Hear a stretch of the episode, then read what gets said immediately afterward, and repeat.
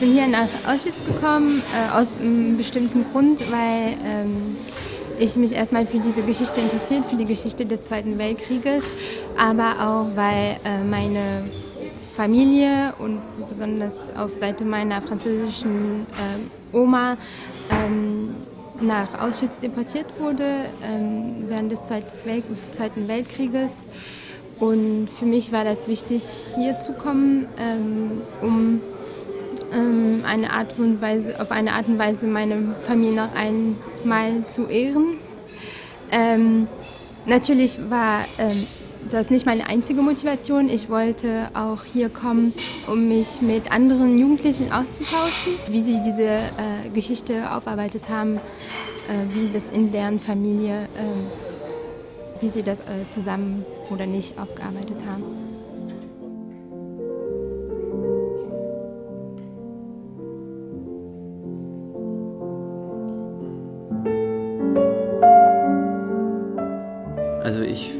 Natürlich, ähm, die Lager sind ganz emotional. Ähm, und vor allem, wenn man dann in die Räume kommt, wo ähm, sehr persönliche Sachen sind, also wie zum Beispiel die Koffer von den ehemaligen Häftlingen ähm, oder die Berge von Hahn, dann ist das irgendwie sehr emotional und greift sehr tief und das bleibt dann auch irgendwie in Erinnerung. Ähm, oder auch natürlich die, ähm, wenn man in Auschwitz dann steht und einfach über die große Fläche schaut dann ist es einfach irgendwie, man merkt einfach, welche Bedeutung dieser Ort hat und das ist einfach, greift sehr und finde ich, greift sehr tief ähm, und bleibt sehr in Erinnerung.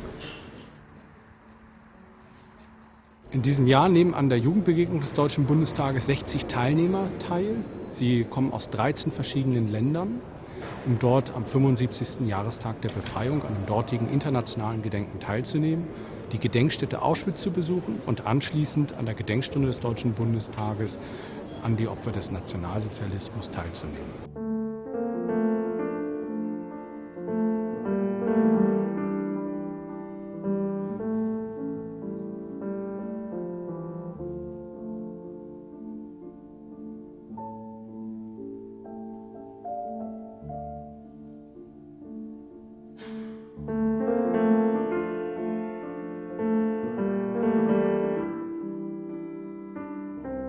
Also erschreckend auch, überraschend auch.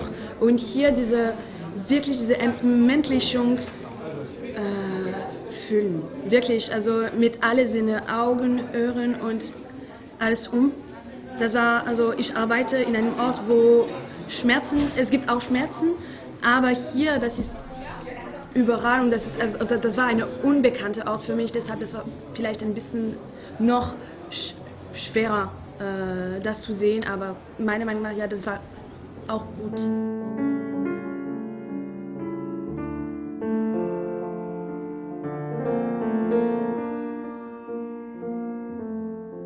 Ähm, also natürlich sind es sehr äh, persönliche Momente, wo ich halt auch ähm, jetzt, als ich in Auschwitz ein war, äh, in dem äh, jüdischen äh, Haus, also in, der, in dieser Ausstellung war und äh, halt den Namen von meinem Urgroßvater gesehen haben, habe. In, ähm, aber auch, ähm, glaube ich, so diese Schockbilder, die es da gab, wo man halt die Haare noch im originalen Zustand gesehen haben von, von den Leuten, die, die ähm, da in Auschwitz reingekommen sind. Äh, und in dieser äh, jüdischen Ausstellung, die fand ich sehr gut gemacht worden ist, das ist eine Ausstellung, die von Yad Vashem, glaube ich, äh, konzipiert worden ist.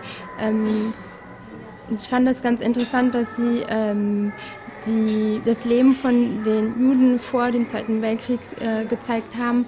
Ähm, ganz fröhlich, wie die Leute geheiratet haben und ähm, auf einen Blick im nächsten Raum man gesehen hat, wie schnell äh, das Leben sich ändern kann und wie schnell schreckliche Sachen passieren können, äh, die man nicht, vielleicht nicht in, einem, in gewissen Maßen erahnt hatte. Also ich fand das jetzt zum Beispiel sehr eindrucksvoll, wenn man mit Zeitzeugen spricht und ähm, wenn es eben keine Zeitzeugen mehr gibt, ist es einfach unglaublich wichtig, ähm, dass es Leute gibt, die das eben vermitteln und versuchen, ähm, das Gedenken aktiv zu halten. Wir feiern ja jetzt gerade 75 Jahre Kriegsende. Die ganze Welt erinnert sich, die ganze Welt gedenkt. Ähm, aber ich denke generell wissen die Menschen weltweit relativ wenig. Es erinnern sich auch nicht viele wirklich an das, was damals passiert ist. Und ähm, deshalb glaube ich, dass es umso mehr meine Pflicht ist, dass solange ich lebe und es gesundheitlich noch kann und Gelegenheit dazu habe, äh, zu sprechen und meine ja, beispielhafte Geschichte für so viele Schicksale äh, zu erzählen. Ich treffe mich vor allem mit Jugendgruppen und möchte auch euch sagen, was ich immer sage zu meinen Zuhörern, dass ihr euch bewusst sein müsst, dass die Zukunft zum Teil auch mit von euch und euren Entscheidungen abhängen wird und dass ihr mitverantwortlich seid, äh, dass so etwas, was hier passiert ist, äh, nie wieder erneut geschehen kann.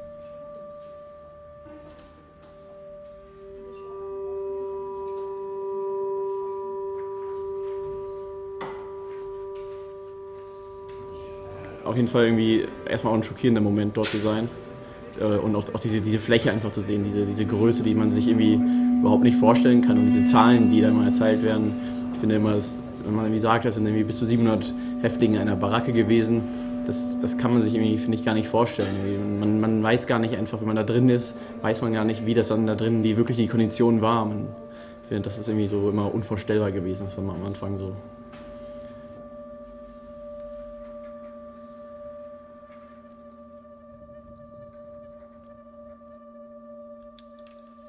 Also das, es gibt Natur, es gibt Wald und ja, ich habe ich hab mir gesagt, okay, hier, das ist voll still, aber das gab so viele Schmerzen, so viel Leid hier und jetzt ist die Natur wieder aufwachsen. Wie kann das sein? Also ja, das war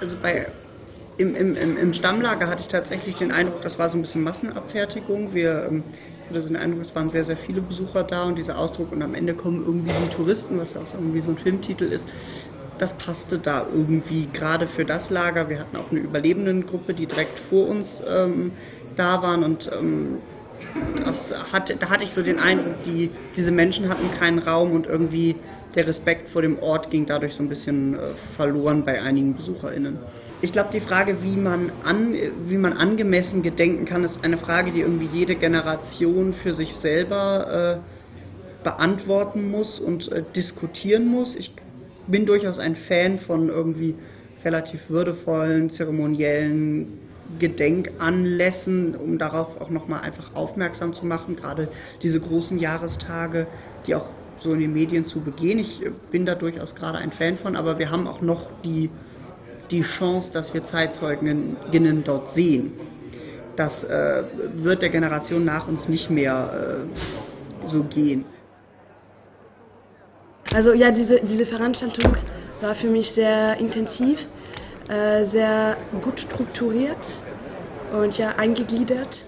Äh, diese äh, Rede von Überlebenden hat mich wirklich berührt, bewegt und ich finde das wirklich schön, weil sie alle haben äh, über, also, ja, über Vergangenheit gesprochen, aber auch über heute und die Zukunft. Und äh, sie haben äh, heute noch einmal wieder eine Nachricht und eine Aufgabe gegeben. Also Verantwortung und Widerstand ist jeden Tag für uns alle. Also ja, um also diese Vergangenheit äh, unbedingt ver verhindern hier, hier vor unserer Zukunft. Es gibt kein heilsames Schweigen über Auschwitz. Richard von Weizsäcker sprach 1985 von der Notwendigkeit, ein Mahnmal des Denkens und Fühlens in unserem eigenen Innern zu errichten. Und die Gedenkstunden des Deutschen Bundestags geben seit 25 Jahren inmitten unseres parlamentarischen Alltags diesem Nachdenken und Mitfühlen Raum. An einem historischen Ort im Herzen der deutschen Demokratie, unweit der in Stein gefassten Mahnmale und begleitet von jungen Menschen aus zahlreichen Ländern. Ich freue mich, dass auch in diesem Jahr viele Jugendliche der Einladung des Bundestags zur internationalen Jugendbegegnung gefolgt sind und ich begrüße Sie alle herzlich. Ihr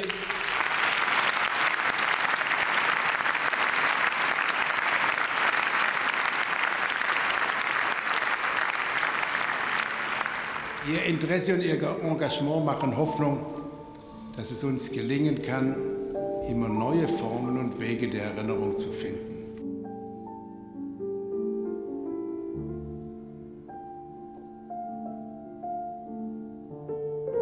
Das, das ist ein Teil unserer Geschichte, aber die Erinnerung ist eine notwendige Etappe, um das in der Zukunft zu vermeiden. Und ich glaube, Gedenken ist vielleicht gar nicht so wichtig in Anbetracht äh, zu wachsendem Antisemitismus, sondern Aufklärung ist ganz wichtig. Ähm, und dass man da immer dran denkt, was, zu was die Menschen fähig sind. Und das waren ja, die, die Täter waren ja auch nicht irgendwelche Maschinen, sondern das waren ganz normale Menschen. Ich glaube, es ist einfach wichtig, das irgendwie zu verhindern, dass es in irgendeiner Form nochmal passiert.